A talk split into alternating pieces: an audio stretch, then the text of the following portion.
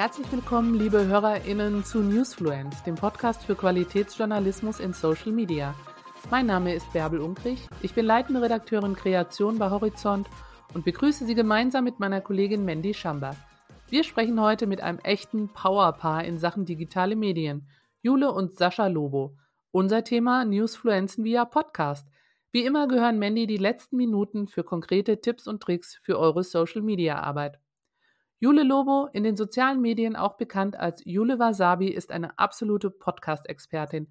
Mit Schacht und Wasabi, Pardiology, Cool Kids und Nachruf auf mich erreicht sie ganz unterschiedliche Zielgruppen. Ganz neu in ihrem bunten Podcast-Portfolio ist Feel the News, den sie zusammen mit ihrem Ehemann Sascha Lobo hostet. Über Sascha brauche ich gar nicht so viel zu sagen. Er dürfte euch allen bestens als Buchautor, Talkshow-Gast, Redner und Autor der Spiegelkolumne der Die Menschmaschine bekannt sein, in der er seit mehr als zehn Jahren das Weltgeschehen aus digitaler Perspektive einordnet.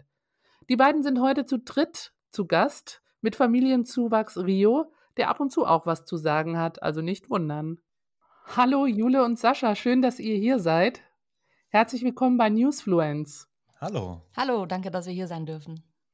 Wir sprechen heute in einem Podcast über einen Podcast. Das fühlt sich ein bisschen komisch an, bringt mich aber auch gleich zu meiner ersten Frage. Sind Podcasts das Newsmedium der Stunde? Auf jeden Fall. Also wir merken es bei uns auch zu Hause. Wir konsumieren es wahnsinnig viel, aber die Zahlen zeigen es auch einfach. Ich meine, die Radiozahlen gehen zurück, auch die Fernsehzahlen gehen ein bisschen zurück, aber Podcast steigt und steigt und steigt. Wir glauben auch, dass es noch nicht der Peak erreicht ist, sondern dass es noch weiter hochgeht und die Leute noch mehr Interesse daran haben, Podcast zu hören. Das liegt einfach daran, dass man, wenn man so gesellschaftlich drauf schaut, gibt es durch die Digitalisierung so eine Entsynchronisierung ja, also diese synchrone Kommunikation, ähm, äh, die wird immer weniger wichtig. Ganz deutlich merkt man das dabei, dass ähm, junge Menschen heute weniger telefonieren und dafür mehr Sprachnachrichten sich gegenseitig schicken. Das ist quasi so eine äh, Entzerrung. Man muss nicht mehr diese, diese Pein der Synchronisierung haben. Und beim Podcast ist eben ganz ähnlich. Das ist halt äh, mit der Tiefe und der Nähe und der äh, Präzision und der Emotion vom Radio verbunden, aber genau auf die Art und Weise, wie und wann und wo ich möchte. Ja, und das, das, das ist, glaube ich, dieser riesige Vorteil, den immer mehr Leute bemerken. Ich habe mir in der Vorbereitung ähm, da äh, über eine Frage wirklich viele Gedanken gemacht. Und zwar bei Newsfluence ist das Konzept ja, dass es in erster Linie um Qualitätsjournalismus in Social Media geht. Wie sieht es denn mit Podcasts in diesem Kontext aus? Gehören Podcasts für euch zu Social Media dazu? Für mich auf jeden Fall. Also für mich sind Podcasts ähm, soziale Tonmedien und dass die noch nicht die volle äh, sagen wir mal, Interaktionsfähigkeit mitgebracht haben, wie das jetzt bei Filmen auf YouTube ist oder bei äh, Fotos oder kurzen Videoclips auf Instagram. Das liegt auch ein bisschen daran, dass da noch eine Lücke ist, was Plattformen angeht. Ich bin mir ziemlich sicher, dass die irgendwann gefüllt wird, aber ich sehe, dass definitiv Podcasts ein soziales Medium sind. Und ich würde es vor allem daran festmachen, ähm, dass jede und jeder den einfach beginnen kann, ohne größere Kosten, ohne größere Apparatelandschaften ähm, und dass man so eine, eine richtige Demokratisierung des Mediums Podcast hat. Und das ist für mich ein ganz wesentliches Kennzeichen von Social Media. Okay, kommen wir doch mal ganz konkret zu eurem Podcast Feel the News. Der Name drückt eigentlich einen, ein Widerspruch in sich aus, denn jeder Journalist lernt in seiner Ausbildung, dass Gefühle bzw. Emotionen nichts in der nachrichtlichen Berichterstattung zu suchen haben. Ihr seht das offenbar anders. Wie viel Gefühl verträgt Nachrichtenjournalismus? Also ich finde es interessant, dass man sagt, dass es so einen Widerspruch in sich hat, weil das ist ja ein erlernter Widerspruch. Es ist ja nicht so, dass grundsätzlich Nachrichten keine Gefühle auslösen und das total falsch wäre, da Gefühle zu haben, sondern man hat das irgendwann erlernt. Man hat das, finde ich, auch in der Zeit erlernt, in der man eh auch Gefühle sonst so ein bisschen beiseite geschoben hat. Und wir kommen eben irgendwie aus Generationen, in denen das nicht so eine große Rolle gespielt hat, ähm, beziehungsweise man auch Gefühlen einfach nicht so Raum geben wollte. Und da jetzt hinzugehen und zu sagen, nicht alle Gefühle sind schlecht, sondern man kann diese Gefühle auch zulassen. Man muss drüber sprechen und die zumindest einordnen. Das war unsere Idee von Feel the News. Also ähm, ich möchte es nicht in gute und schlechte Gefühle einteilen, weil ich glaube, dass erstmal alle Gefühle, die man hat, okay sind. Aber ich glaube schon, es ist ein Unterschied, ob man sich jetzt irgendwie am Stammtisch hinsetzt und irgendwie so gefühlsmäßig irgendwelche Parolen von sich gibt zu Nachrichten oder ob man sich differenziert mit einer Nachricht auseinandergesetzt hat, ähm, die Infos dazu gesammelt hat und dann auch über seine Gefühle spricht. Und das machen wir bei Fielde News. Sascha? Ich würde sogar noch ein bisschen weitergehen und sagen, dass dieses äh, Mantra, das gehört nicht in Nachrichten, dass das ein Kennzeichen der alten medialen Welt ist. Ja, und das ist ein bisschen eine Blase, finde ich. Nichts gegen Journalismus, aber ich glaube, Journalismus hat sich ziemlich dramatisch verändert. Und es ist ja gar nicht so, dass früher im Journalismus Gefühle gar keine Rolle gespielt haben. Die waren bloß so in bestimmten Bereichen eingesperrt, wie zum Beispiel Boulevard. Boulevard, das ist auch ein Teil der Nachrichten und das ist halt auch schon immer gefühlsmäßig äh, ähm, angereichert. Oder wenn man so Glossen hat, ja, in so einer Zeitung gab es äh, gibt es ja so Formate, die durchaus auch Gefühl vertragen. Und ich glaube, wenn man sich bewusster darüber ist, dass wir in einer komplett durchmedialisierten, durchgenewsten Welt leben. Und wenn man merkt, dass Social Media eine Form von Darreichung von Neuigkeiten im weitesten Sinn ist, die eben auch mit Nachrichten zu tun hat. Und wenn man dann merkt, dass soziale Medien so Gefühlsmaschinen sind, dass die dazu gebaut sind, Gefühle zu wecken, und dass sie dadurch auch die Nachrichten selbst verändern, dann glaube ich, liegt es fast auf der Hand, dass wir mit Feel the News, dass die Gefühlskomponente, wenn sich das auch mal, hört sich ein bisschen schmierig an, aber die Gefühlskomponente komplett offen und transparent und eben auch nachvollziehbar und durchrecherchiert, aber zulassen. Du hast gerade selbst gesagt, die, äh, der Journalismus äh, an sich hat sich dramatisch verändert und du hast ja auch recht. Früher musste es für äh, Formate mit Meinung und Gefühl gab es ein Label, so eine Schublade, ja, der Kommentar, die Glosse, wie du es eben gesagt hast. Jetzt ist das vielleicht alles viel fließender geworden. Glaubt ihr, dass eben die sozialen Medien maßgeblich die Art und Weise verändert haben, wie Nachrichten übermittelt und konsumiert werden? Also, was interessant ist an sozialen Medien, ist, dass man, dass sich nicht das durchsetzt, was sich Menschen überlegen oder in der Universität lernen oder während einer journalistischen Ausbildung, sondern dass sich das durchsetzt, was die Menschen annehmen. Und natürlich, klar, soziale Medien sind so aufgebaut, es sind Gefühlsmaschinen. Sie sind so konstruiert, dass wir Gefühle haben, dass wir äh, da reingesogen werden. Aber trotzdem glaube ich auch, dass grundsätzlich der Mensch ähm, Inhalte über emotionale Zugänge leichter versteht. Und das in so Social Media passiert, dass eben dieses emotionale Bild, die emotionale Geschichte besser funktioniert als jetzt, sage ich mal, die äh, nüchterne, objektive Texttafel zu einem Thema, das sieht man in den sozialen Medien und das, glaube ich, breitet sich so ein bisschen aus. Und ich finde ehrlich gesagt, das ist halt ein Mechanismus, der ist jetzt da. Den kann man, finde ich, auch schwierig finden. Ich finde auch, dass es Teile gibt, die problematisch sind.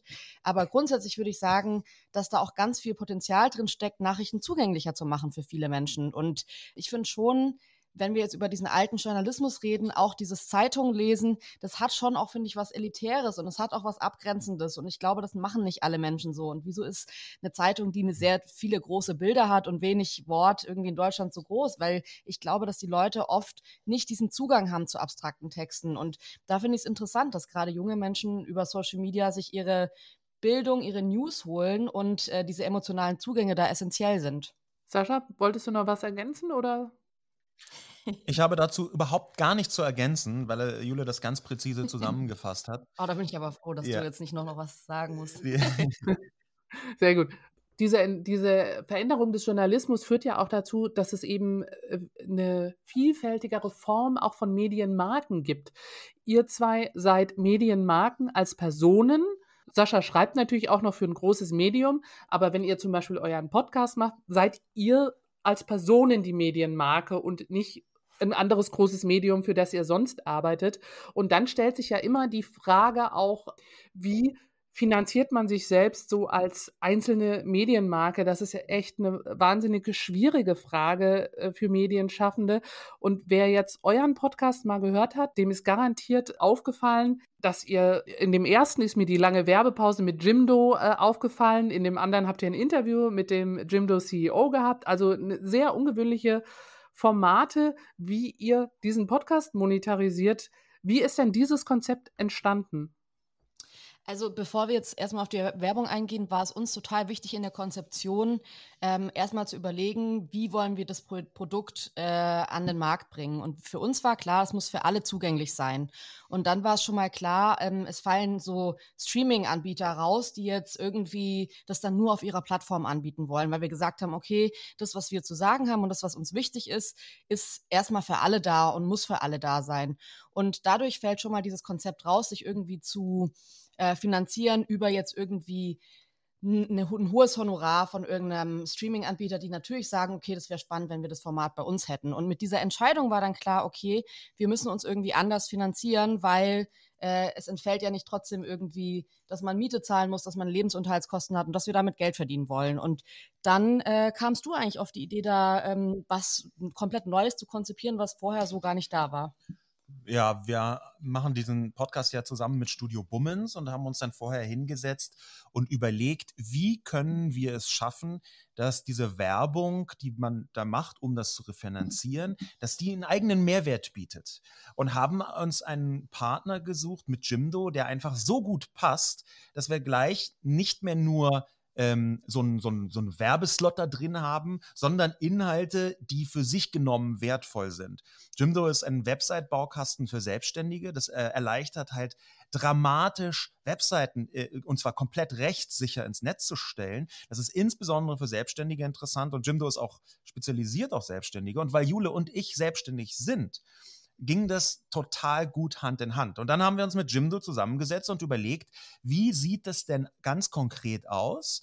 Und weil Jimdo gesagt hat, ja, wir sind Staffelpartner, haben wir über die gesamte erste Staffel, das sind äh, zwölf Folgen, eine gemeinschaftliche äh, kleine Aktion gestartet, die wir Jimdo-Cast nennen. Also da ist in jeder Folge ein kurzer Jimdo-Cast wo wir über die Website von Feel the News sprechen. Es gibt zum Podcast eine Website, Feel the News, und die haben wir gebaut mit Jimdo. Und da verbessern wir jedes einzelne Mal in jeder Folge ein bisschen, was diese Website kann, wie das funktioniert, ergänzen das, machen das noch schöner und sprechen auch darüber, wie andere Selbstständige das tun können.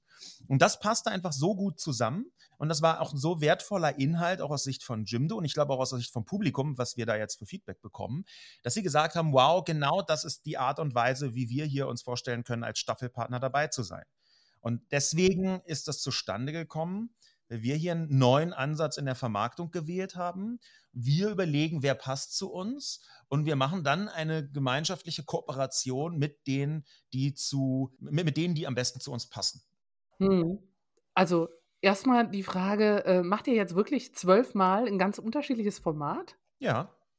Wir, wir besprechen das und zwölfmal machen wir unterschiedliche Inhalte äh, jedes einzelne Mal in jedem Podcast. Das war aber tatsächlich auch gar nicht so schwer, weil ähm, wir eigentlich gleich gemerkt haben, so ein großes Unternehmen, ich glaube, da ist dann auch wieder dieses Journalistische gar nicht so schlecht, dass man versucht, sofort eine Story dahinter zu finden und zu sagen, was ist denn interessant, mal einen CEO zu hören, mal einen Mitarbeiter, eine Mitarbeiterin zu hören, mal zu hören, was macht das Unternehmen denn und was kann das denn, was bringt es denn für uns? Also ich glaube, um ehrlich zu sein, wir könnten noch drei weitere Staffeln allein mit diesem Unternehmen machen, weil da echt viel drin ist, wo man sagen kann, okay, wenn es halt passt, ich glaube, das wäre anders bei Unternehmen, die nicht so gut passen würden, aber hier passt es inhaltlich so, weil man eben als Selbstständige vor so vielen Herausforderungen steht, dass wir gesagt haben, super, das ist eine super Kooperation. Ich glaube auch, dass das Format für sich ähm, das wir jetzt Jimdocast genannt haben oder Adcast, wenn man es ein bisschen allgemeiner machen äh, sollte, dass dieses Format eine sehr große Zukunft hat. Weil tatsächlich ist, wenn man von Werbung spricht, das sinnvoller, wenn man das interessant gestaltet und eben auch relativ nah an denjenigen, die die vortragen. Es gibt ja, das ist eine große Veränderung im Werbebereich, was, wo viele JournalistInnen auch jetzt nur so mittelgut mit zurechtkommen. Äh, es gibt ja dieses sogenannte Format des Host-Red. Ads, ja, also eine, eine Werbeanzeige im Podcast, die die Hosts selbst lesen oder sprechen. Und das ist ein ganz gelerntes und normales Format und natürlich ist es aber auch äh, journalistisch eine gewisse Herausforderung. Da muss man einfach ein bisschen aufpassen, dass man nicht in Bereiche reinkommt, die dann sich komisch anfühlen. Ja, deswegen ist das auch mal ganz deutlich und auch verbal abgetrennt als einzelner Bereich. Aber trotzdem funktioniert es einfach viel besser, wenn man, und das ist die große Stärke von Podcast, Geschichten erzählen kann, auch im Werbebereich. Und deswegen glauben wir, dass so Adcast, in diesem Fall jetzt unser Jimdo-Cast, eigentlich eher eine Art Werbeformat der Zukunft sind. Mhm. Gab es denn von den HörerInnen auch negatives Feedback darauf? Also einige haben gesagt, sie hätten sich gewünscht, äh, dass es nicht, oder ich habe eine Nachricht bekommen von einer Frau, die meinte, oh, sie hätte gern ähm, gehabt, dass es nicht äh, von uns eingesprochen ist. Sie ist wahrscheinlich jemand, der sich einfach nicht damit auskennt, dass es ja tatsächlich auch am Ende mehr Geld gibt, wenn es von uns eingesprochen ist. Sie hätte es lieber gern von jemand anderem gehabt, um so die Abgrenzung zu haben. Aber ich glaube, da ist ganz viel, also in diesen Nachrichten, es waren wirklich wenig. Ich habe eher was untypisch ist für Werbung, positive Nachrichten bekommen, dass die Leute gesagt haben, ich bin nicht selbstständig und ich kann nicht, ich brauche keine Website, aber ich höre euch gern bei der Werbung zu, weil ihr da irgendwie ganz nett drüber redet. Also so dieses, diese weitere Geschichte nehme ich gerne mit. Ich glaube aber auch, dass diese Kritik, die kam, wieder dieses erlernte, Werbung ist schlecht und das haben wir in Deutschland noch sehr. Dieses Werbung ist was, was nervt, was stört, da will mir jemand was verkaufen, ich brauche das gar nicht und die wollen mich doch eh nur über den Tisch ziehen. Und ich glaube, das ist schon teilweise noch so in den Leuten drin, dass man kritischer ist, einfach auch bei Podcasts. Und dazu gibt es eben einen Teil der Menschen, die auch durch diese negative Prägung am, Anfang, am Anfang war im Internet die Werbung ja wirklich unerträglich lange Zeit. Und durch diese Prägung haben manche Leute grundsätzlich prinzipiell alle immer gegen Werbung was. Ganz egal. Ja? Also hier sagen, nee, ich, ich mag keine Werbung, ich will nicht, dass das da ist.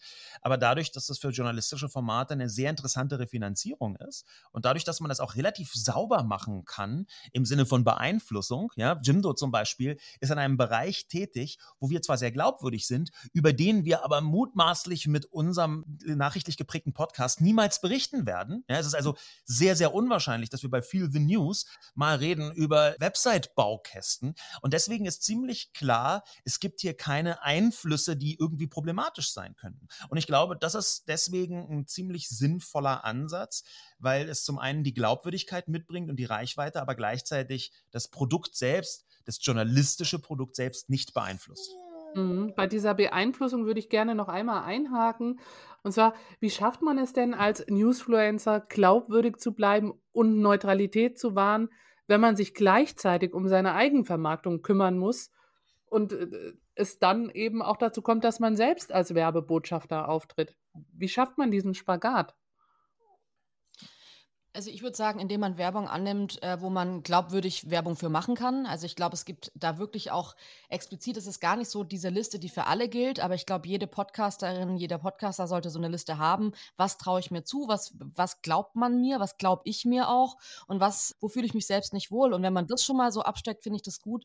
Ich finde jetzt, zum Glück ist es inzwischen so, dass WerbepartnerInnen nicht mehr dieses dieses Anbieternde für ihr Produkt haben wollen. Also man kann inzwischen neutral über ein Produkt berichten, informativ über ein Produkt berichten, ohne dass der Werbepartner sofort kommt oder die Werbepartnerin und sagt, wir wollen aber hier noch fünfmal unser Produkt in haben und bitte sag nochmal, dass es wirklich das beste Produkt auf dem Markt ist. In dem Kontext muss man auch Jimdo mal wirklich ein großes Lob aussprechen, weil ja. die schon sehr gut verstanden haben, wie Kommunikation aussieht die nicht so in your face, ey, hier sagt mal 17 mal unseren Namen und 13 mal unseren Claim und noch das und das, sondern das, das woraus eigentlich ankommt. Und das ist auch der große Vorteil. Und es gibt viele andere Marken, die es auch machen, aber eben auch noch mehr, die es nicht machen. Dass, dass eigentlich das Interessante und das, wofür Podcasts geboren wurden, die, das Erzählen von Geschichten ist, dass man miteinander spricht, dass es ein Gespräch wird, in dem eine bestimmte Form von gemeinschaftlich erzählter Geschichte die Leute dann am Ende äh, bewegt, interessiert und da dran hält. Und das kann man, das sind so äh, Erkenntnisse, die man direkt auch in Podcast-Werbung übertragen kann. Und ich glaube, dass das deswegen eine absolut wichtige Erkenntnis für alle Leute ist, die selbst journalistische Podcasts refinanzieren wollen würden, dass sie, wenn sie das machen, auf Marken auf, äh, äh zugehen, auf Unternehmen zugehen, die eine gewisse Offenheit dafür haben, dass man Marketing und Werbung auch mit einer tollen Art von Erzählung verbinden kann. Hm. So, ich würde jetzt gerne mal von der Werbeinsel und vor allem von Jimdo wegkommen, weil Jimdo ist nicht unser Partner, sondern euer Partner. Und würde vielleicht nochmal äh, wirklich zu den Inhalten von Feel the News kommen wollen. Wie findet ihr denn die Themen? Seid ihr für wirklich alles offen oder gibt es da so ein bestimmtes Spektrum, wo, er, wo ihr sagt, darauf wollen wir fokussieren? Also wir haben ja noch so einen Zusatz im Titel und zwar Feel the News, was Deutschland bewegt. Und damit fliegen schon mal relativ viele Themen raus, wo wir sagen, ey, das wäre jetzt total spannend. Letztes Mal war es, glaube ich, ach, ähm, Kim Kardashian und Kanye West, diese Trennung und dass er sie so in der Ehe so bedrängt und auch nach der Trennung so bedrängt, da dachten wir, ach, das wäre doch ein interessantes Thema. Da ist ja ganz viel drin, was wahrscheinlich auch in Deutschland ein großes Problem ist, nämlich dieses, dass man nicht als Frau einfach gehen kann und dass man nicht unabhängig ist, immer noch nicht. Und dass die mächtigste Frau der Welt im Werbekontext, Pop-Kontext nicht unabhängig ist. Und da dachten wir, es wäre cool eigentlich, dieses Thema zu machen, haben dann aber gemerkt, ha, es ist halt nicht, was Deutschland bewegt, es ist vielleicht eher ein Weltthema. Und dadurch fliegen einfach Themen raus. Trotzdem gibt es natürlich sehr viele weltpolitische Themen, die uns Deutsche auch bewegen. Und das merkt man ja auch. Ich meine, gerade jetzt der Ukraine-Krieg war jetzt auch bei uns, glaube ich, schon dreimal Thema, einfach weil es so bewegend ist, was da passiert, dass wir sagen, okay, die Prämisse muss schon sein, es muss das Thema der Woche sein. Und dazu schauen wir uns wirklich eigentlich technisch eher Daten an. Also was ist in den Twitter-Trends, was sind die Schlagzeilen in verschiedensten Zeitungen, da auch nicht nur die Zeitungen, die wir gerne lesen, sondern auch Zeitungen, die vielleicht in der Masse öfter gelesen werden? Wie sind die Überschriften da? Also wirklich abzugleichen, was, auf was gehen die Leute gerade? Was bewegt sie wirklich? Ja, und dann sieht man äh, in den sozialen Medien halt ganz oft ein Echo von den großen Debatten in Deutschland. Ähm, und am Ende ist das, was wir machen, schon äh, der Versuch, das, worüber alle gerade reden, besser zu verstehen. Und zwar auch, nicht nur, aber auch vor dem Gefühlshintergrund. Ne, weil das ist so ein bisschen ganz viele von diesen großen Debatten, das vielleicht nochmal als Nachtrag zu Gefühle und Nachrichten, die lösen halt, die, die hören sich vielleicht nicht so an, als seien die mit Gefühl geschrieben, aber die lösen halt Wahnsinnsemotionen aus. Also alleine die Nachricht, Putin droht mit einem Atomkrieg. Ähm, das mag die nüchternste Meldung sein, die man sich vorstellen kann, so vom Wording her und den einzelnen Formulierungen. Die mag mustergültig äh, Journalismus-schuleartig geschrieben worden sein. Die löst natürlich unfassbare Emotionen aus. Und da glaube ich, ist es ganz gut, wenn man dann Themen nimmt, wo relativ viele Menschen plötzlich denken, ah ja, stimmt, das hat mich auch bewegt oder das bewegt mich jetzt auch. Zu den Inhalten hat, glaube ich, auch Mandy noch einige Fragen. Deswegen würde ich jetzt an der Stelle, wir haben nämlich schon ungefähr die Hälfte der Zeit rum, es geht wahnsinnig schnell, ich würde jetzt mal an Mandy weitergeben. Danke, Bärbel. Ich wollte noch etwas vorab über eure Podcast-Werbung wissen. Welche Erwartungen hat Jimdo an euch? Reicht es Ihnen nur dabei zu sein im Podcast oder messen Sie eure Performance und prüfen Klicks, Leads und Verkäufe?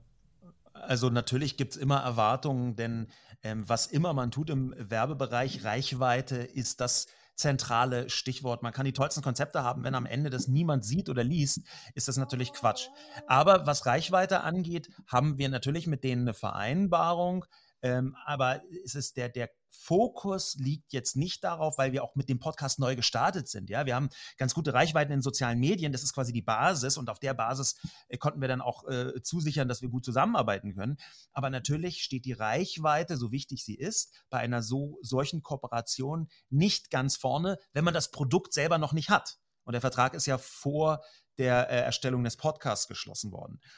Insofern natürlich gibt es Reichweitenerwartungen, aber ich bin mir ziemlich sicher, dass wir die einfach erfüllen können. Zu einem guten Teil erfüllen wir sie jetzt schon und wir wachsen ja noch weiter, weil wir noch am Anfang sind. Ja, ähm, Reichweite ist ein gutes Stichwort. Wie habt ihr Reichweite auf euren Podcast bekommen? Könnt ihr unseren HörerInnen dazu ein paar Tipps geben? Es kommt, ähm, das ist super interessant, weil immer wenn man denkt, man hat den Case und man äh, schaut sich irgendwie ein Produkt an, wie das funktioniert hat, dann kommt ein neues und es macht es völlig anders und es funktioniert auch. Also ich glaube, es kommt extrem auf das Produkt an, es kommt drauf an, so ein bisschen kann man sich vielleicht sagen, man muss das in den Ring werfen, was man hat. Und wenn, wenn man jetzt kommt und man hat eine große Social-Media-Reichweite, dann sollte man die in den Ring werfen für einen Podcast. Und dann, auch wenn sich das vielleicht nicht ziemt, da immer Podcast-Werbung für zu machen und das vielleicht nervig ist und man das nicht machen will, das ist halt das, was man in den Ring werfen kann. Und ich habe das Gefühl, wenn man das jetzt nicht hat, aber sagt, okay, ich habe dafür irgendwie Zugang zu einem Medium, das mich verbreiten kann. Ich habe Kontakte, die ich nutzen kann. Ich habe ein Netzwerk, das vielleicht einflussreich ist dann ähm, sind das alles so Momente, von denen ich mir denke, okay, das, das muss man dann halt nutzen für sich. Und es ist ein bisschen schwierig. Es gibt keine, also immer wenn ich Leute berate, wie sie das machen, äh, habe ich das Gefühl, ich sage immer was anderes, weil ich mir wirklich ansehe, was, wie, wie starten die Menschen und ähm, wo wollen die hin. Aber ähm, es gibt natürlich schon so diese grundsätzlichen Parameter, überall da, wo die Menschen sind, stattzufinden, tut gut. In anderen Podcasts, die groß sind, in Social Media, äh, über andere Medien, die ja viele Zuhörer, Zuschauer, LeserInnen haben. Ähm, genau. Und das ist halt, also ja, es ist ein bisschen schwierig. Man stammelt so ein bisschen um, es ist ein bisschen schwierig tatsächlich. Und es gibt natürlich so die ganz üblichen Handwerks, ich möchte nicht sagen Tricks, sondern das Handwerkszeug, Instrumente. Wenn man Gäste einlädt mit einer großen Reichweite und die dann den Podcast empfehlen, dann hat das natürlich eine Wirkung. Ja, und damit man Leute einladen kann, ist es halt gut, wenn man eine hohe journalistische Qualität hat, weil die dann einfach gerne da reinkommen, wenn das in ihrem Fachbereich ist. Also ein gut passender Gast, eine gut passende Gästin mit einer großen Reichweite gehört immer noch zu den besten Instrumenten, um selbst mit dem Podcast eine größere Reichweite erzielen zu können. Und was ganz wichtig ist, langen Atem zu haben, also Konstanz. Podcasts wachsen zwar, aber sie wachsen manchmal einfach nicht auf einmal ganz schnell und dann sind sie oben, sondern das ist ein langsamer Aufbauprozess. Ja, auch bei den allergrößten Podcasts, die wir jetzt irgendwie in den Charts ganz vorne oft sehen, gibt es vergleichsweise langsame Wachstumsstories. Und dann kann man irgendwann eine Folge, die irgendwie jemand empfohlen hat, der halt wahnsinnig viele Follower auf Instagram hat. Und das hat dann zu einer Art Durchbruch geführt und sofort die Followerzahlen verdoppelt und die Abozahlen. Und das sind so Mechanismen, ein bisschen langen Atem haben, die muss man auf jeden Fall auch erwähnen. Ihr wertet ja bestimmt eure Podcast-Werbung aus. Kann es sein, Jule, dass bei dir Podcast-Werbung auf Instagram besser läuft und bei dir, Sascha, auf Twitter? Ich fürchte, da muss ich drauf antworten, weil, also unabhängig davon, dass ich relativ viele FollowerInnen auf Twitter habe, ähm, ist schon äh, sehr bemerkenswert, dass die Persönlichkeit eine große Rolle zu spielen scheint. Was ich konkret meine, ist, dass wenn Jule ihre Community fragt, äh, sagt mir doch mal, was ihr da und da und da fühlt zu einem Thema XY, halt dem aktuellen Thema bei Feel the News, dann antworten ihr irgendwie 50, 60, 80, 100 Leute und wenn ich frage, dann antworten mir halt fünf. ähm, und das, obwohl ich jetzt auf Twitter wirklich einfach sehr, sehr viele Follower habe. Und ich sehe auch, ähm, dass das eigentlich eine riesige Zahl von Menschen erreicht, weil die Interaktionen messbar sind und die sind groß und die sind ansprechend. Nur diese Interaktionen sind dann eher so ein Like oder ein Klicken auf einen Link oder äh, irgendwas anderes. Und die, die konkrete Reaktion, die ist bei mir sehr viel geringer, interessanterweise. Jetzt muss man aber auch sagen, dass du ähm, davor nicht bekannt warst, dafür den Leuten jetzt auf äh, Twitter so Nachrichten zu stellen, hey, ich habe gerade meinen Latte Macchiato, meinen Latte Macchiato getrunken, jetzt würde mich ja mal eure Meinung zur Weltlage interessieren, ähm, sondern du warst schon eher jemand, der einfach sendet und der es gewöhnt ist zu senden und die Leute hören zu. Ja, und ich diskutiere auch nie auf Twitter. Ne? Das ist so ein bisschen äh, noch eine übrig, von früher übrig gebliebene Abwehrhaltung, weil ich relativ früh in sozialen Medien halt auch immer Leute hatte, die, sagen wir mal, nur mittelbegeistert von den Dingen war, die ich so gesagt und getan habe. Ähm, und ich glaube, dass ich vergleichsweise geringe Zugänglichkeit ausstrahle. Und das ist für die Interaktion ganz offensichtlich nicht so wahnsinnig gut. In einer Podcast-Folge sprecht ihr über die Bilder von Butcher. Ich möchte von euch wissen, welchen Journalistinnen es mit Empathie gelingt, über die Gräueltaten in der Ukraine in sozialen Medien zu berichten. Also ich glaube, da gehen vergleichsweise viele JournalistInnen ziemlich gut mit der Situation um. Ähm, es kommt mir nicht so vor, als gäbe es da unter den ganz klassischen äh, redaktionell arbeitenden Journalistinnen irgendwelche Leute, die mir so super negativ auffallen. Ja, dass es irgendwann irgendwelche Meinungskrakeler gibt, äh, die dann Quatsch machen und die dann irgendwie komische Sachen sagen. Ja, aber die wirklich ernsthaft journalistisch arbeiten, da ist, ist mir niemand negativ aufgefallen und dafür sehr viele positiv. Und da wäre zum Beispiel zu nennen Alice Botha, die das äh, ganz hervorragend macht. Ähm, Aber eben auch Vassili Golot zum Beispiel, auf den wir jeden auch Fall. Podcast hatten mit Alice zusammen. Ja, ähm, ähm, äh, Katrin Eigendorf, äh, die ähm, da eine, einen sehr einen guten Sound gefunden hat, um das sehr eindrücklich zu machen. Und zwar nicht nur über klassische Medien, wenn sie in einer Talkshow ist oder selbst berichtet, ähm, sondern auch in den sozialen Medien. Also da gibt es eine ganze Reihe von Menschen, die man so herausheben kann. Ich bin wirklich positiv überrascht dass die Art und Weise, wie berichtet wird, auch wenn man da immer was dran kritisieren kann, ein sehr plastisches und ein sehr nahes und auch ein sehr vielfältiges Bild von diesem unfassbaren Konflikt mitbringt. Okay. Das heißt, wenn ich euren Podcast richtig verstanden habe, können Journalistinnen über solche Verbrechen umfassend in sozialen Medien berichten. Also wir müssen nicht zögern und Inhalte zurückhalten. FollowerInnen müssen das aushalten und darüber informiert werden. Ja, wir haben sogar, wir gehen sogar noch einen Schritt weiter und sagen, es ist die Pflicht der Menschen, die an Social Media teilnehmen, ähm, das zu sehen und dahin zu gucken. Und ähm, wo wir uns jetzt in dem Punkt so ein bisschen uneinig waren, war, also wir sind beide dafür, dass es gezeigt wird. Ich wäre tendenziell dafür, dass da trotzdem diese sensible Inhalte Filter drüber gelegt werden, die ja zum Beispiel bei Instagram ähm, kommen. Die sind für mich gefühlt ein bisschen zu wenig bei diesem Thema, weil ich möchte schon sagen, dass ich glaube, dass es Menschen gibt, die das gerade schwer aushalten zu sehen, weil sie irgendwie selbst in einer mentalen Verfassung sind, wo das einfach gerade nicht geht. Und denen die Möglichkeit zu lassen, darüber hinweg zu scrollen und nicht irgendwie in eine komplette, ja, Verzweiflung zu kommen, das wäre mir persönlich jetzt lieber, aber dass es da auf jeden Fall stattfindet und dass man da hinsehen muss und es sehen muss, äh, da sind wir beide total, ja, einig eigentlich. Und das war so ein bisschen die Quintessenz der Folge, dass man eben, dass es die Pflicht ist, hinzusehen. Ist es dann die Pflicht von Journalistinnen, sensible Inhalte mit dem Vermerk Triggerwarnung zu kennzeichnen? Da bin ich mir nicht sicher. Das war auch der Punkt, wo Jule und ich so ein bisschen unterschiedlicher Meinung waren. Ähm, äh, natürlich ist es wichtig, dass man versucht, äh, mit dem Publikum so ein bisschen auch deren Bedürfnisse äh, zu adressieren. Gleichzeitig sehe ich aber, dass die Nähe und die äh, Radikalität dieses Konflikts eigentlich in alle Köpfe gehört. Und das natürlich, Schonung muss möglich sein. Es gibt Leute, die brauchen das.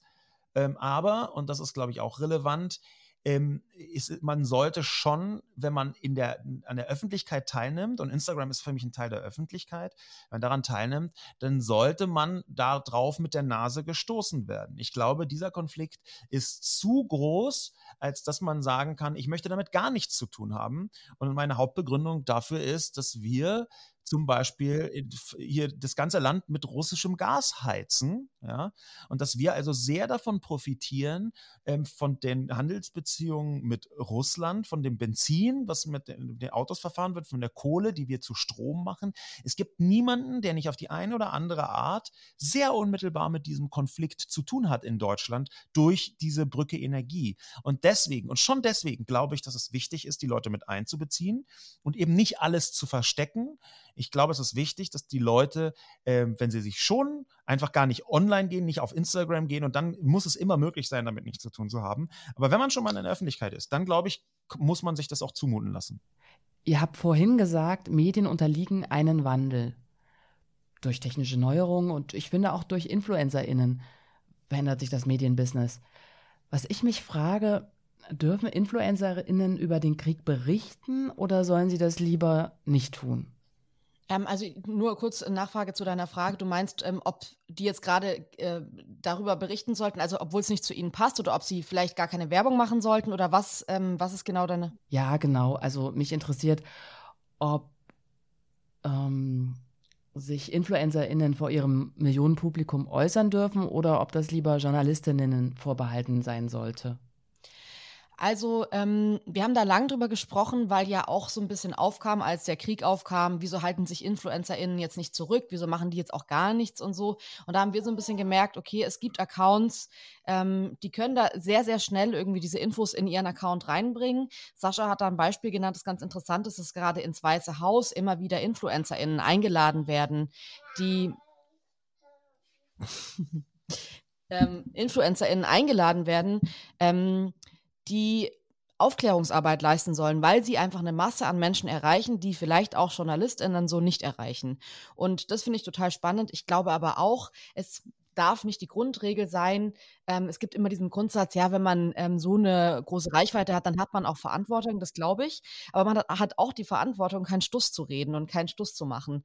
Und wenn man sich das selbst nicht zutraut und sagt, ich bin da gar nicht drin und ich traue mir auch nicht zu, da irgendwie eine Story zu machen oder ja, eine Story traut sich, glaube ich, jeder in der Hinsicht zu, aber da mehr drüber zu machen, weil ich eben keinen journalistischen Background habe, weil ich mich nicht auskenne mit dem Thema, dann finde ich, muss es auch okay sein zu sagen, ähm, nur weil jetzt gerade Krise und Krieg ist, gibt es auch ganz viele andere Berufe, die jetzt nicht, wo man jetzt nicht sagt, aber wieso, äh, wieso operierst du jetzt weiter Leute und sagst nicht den ganzen Tag was zum Ukraine-Krieg, zu einem Arzt oder zu einer Ärztin. Und ich glaube, es ist am Ende auch ein Beruf. Und natürlich, die haben eine Reichweite und eine Wichtigkeit, wie viele andere Berufe auch.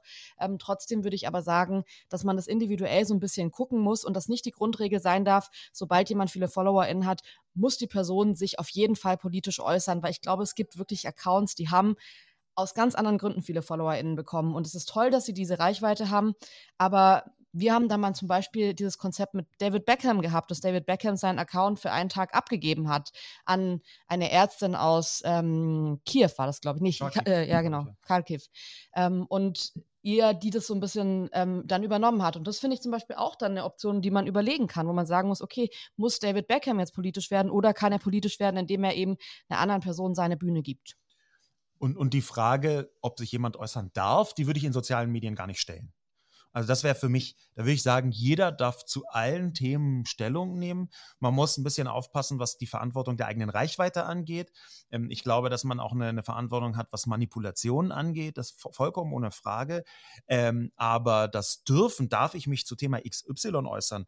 Ähm, InfluencerInnen, dürfen die sich da, da will ich immer sagen, ja, natürlich. Auf jeden Fall. Da, da, dazu gibt es soziale Medien, dass sich Menschen zu genau dem Thema äußern, auf das sie gerade Bock haben. Okay. Abschließend äh, wollen wir noch wissen, was Journalistinnen von InfluencerInnen lernen können. Ich glaube, dass viele JournalistInnen es etwas als etwas Anstößiges regelrecht betrachten, zu sehr auf das Publikum einzugehen. Ja, ich habe das sehr häufig äh, erlebt, wenn ich mit verschiedenen Medien, wo ich äh, Zusammenarbeiten angestrebt habe, gesprochen habe und gesagt habe, ey, wie ist denn euer Publikum? Was wollen die denn? Wie so, und dann haben die äh, ein bisschen komisch geguckt und gesagt, hä, das ist doch gar nicht wichtig, was die wollen. Und ich glaube, dass es doch so ist. InfluencerInnen haben in den allermeisten Fällen ein fantastisches Gespür für ihr Publikum. Und dieses Gespür, das monetarisieren sie, ja, und das bringen sie auch mit Inhalten, sagen wir mal, äh, versuchen sie das weiter auszubauen. Influencerinnen sind ja jetzt nur für die ähm, Refinanzierung WerbeträgerInnen. Ähm, was sie hauptsächlich machen, ist Ges ihr Gespür für das Publikum umzuwandeln in gute Inhalte. Gut hier im Sinne von gut für die Zielgruppe passend. Und das können JournalistInnen definitiv lernen. Nämlich, dass wir inzwischen in einer Welt leben, wo es essentiell ist, dass man ein Gespür fürs Publikum hat, dass man Feedback-Kanäle anbietet, dass man äh, Dialoge versucht hinzubekommen. Es muss nicht eine platte Diskussion sein, wo man sich einwickeln lässt und dann immer mit den gleichen drei Leuten rund um die Uhr irgendwie hin und her chattet. Ähm, aber so ein bisschen Gespür dafür zu haben, was passiert bei den Leuten, die ich adressiere, das können Journalistinnen definitiv von Influencerinnen lernen. Da würde ich ganz kurz nochmal wirklich eine allerletzte Frage zu den Feedback-Kanälen stellen. Welche Feedback-Kanäle gibt es denn eigentlich bei eurem Podcast? Also ähm, dadurch, dass, wie gesagt, ähm, von Sascha vorhin schon angesprochen, diese große Plattform fehlt, wo jetzt allgemein so eine Feedback-Plattform für Podcasts ist. Also man hat nicht diese Anlaufstelle. Ähm, Sind es bei uns tatsächlich ganz verschiedene äh, Kanäle. Zum einen ist es unsere Feel the News-Seite, wo Leute uns Sprachnachrichten hinterlassen können, aber auch Textnachrichten. Ähm, es sind zum anderen unsere Social-Media-Kanäle. Da merken wir total, weil ja die Besonderheit bei unserem Podcast ist, dass die Leute äh, sich beteiligen sollen, dass vor einer Folge, wenn wir sagen, das ist das Thema diese Woche, total viele Leute eben schreiben und sagen, hey, das sind die äh, meine Gedanken dazu. Aber auch ähm, jetzt im Nachhinein merke ich tatsächlich einfach, dass Instagram, also wir werden gerade täglich einfach empfohlen und die Leute schreiben irgendwie so zwei, drei Sätze, was sie an der Folge spannend fanden. Und das äh, bedeutet mir persönlich wahnsinnig viel und auch mehr als, als sage ich mal, noch eine Bewertung. Ich finde, Bewertungen sind auch toll, irgendwie, wenn man dann liest, wie die Leute das finden, aber dieses weiterempfehlen. Also wenn Leute uns fragen, wie sie uns helfen können, Werbung nicht skippen und äh, einer Person, die du kennst, im Umfeld weiterempfehlen. Das sind die einzigen zwei Dinge, die man gerade so tun kann, dass wir hoffentlich auch eine zweite, eine dritte und eine zehnte, zehnte Staffel bekommen. Und ähm, diesen Support äh, ja, merken wir total im Feedback und ähm, ist uns auch total wichtig, da zu sehen, okay, äh, wie machen wir weiter und wer tatsächlich auch für uns was wenn wir da jetzt lesen würden, dieses oder jenes funktioniert so für die HörerInnen nicht, dann würden wir es ändern. Da sind wir relativ radikal, weil wir schon sagen, okay, wir haben nicht den Anspruch, nur zu senden. Ja. Oder wir ändern es dann bewusst nicht. Wir haben relativ viele Bewertungen bekommen, äh, ganz schlechte Bewertungen, ähm, weil wir gendern. Und die haben es dann teilweise auch dazu geschrieben. Ihr Gender, äh, ja, finde ich, äh, ihr gendert also einen Stern. Ähm, und das ist natürlich auch eine Art von Feedback. Und dann schauen wir uns das ganz genau an, ungefähr 0,7 Sekunden lang und entscheiden uns dann, aber wir gendern trotzdem weiter. Badge. Sehr gut. Gut, ich glaube, wir haben eine Menge darüber gelernt, wie Nachrichtenjournalismus äh, in dem Format Podcast funktioniert und vor allem auch, wie man einen Podcast erfolgreich vermarktet. Ich danke euch sehr, dass ihr dabei wart. Ja, vielen Dank. Vielen, vielen Dank danke für eure euch. Zeit.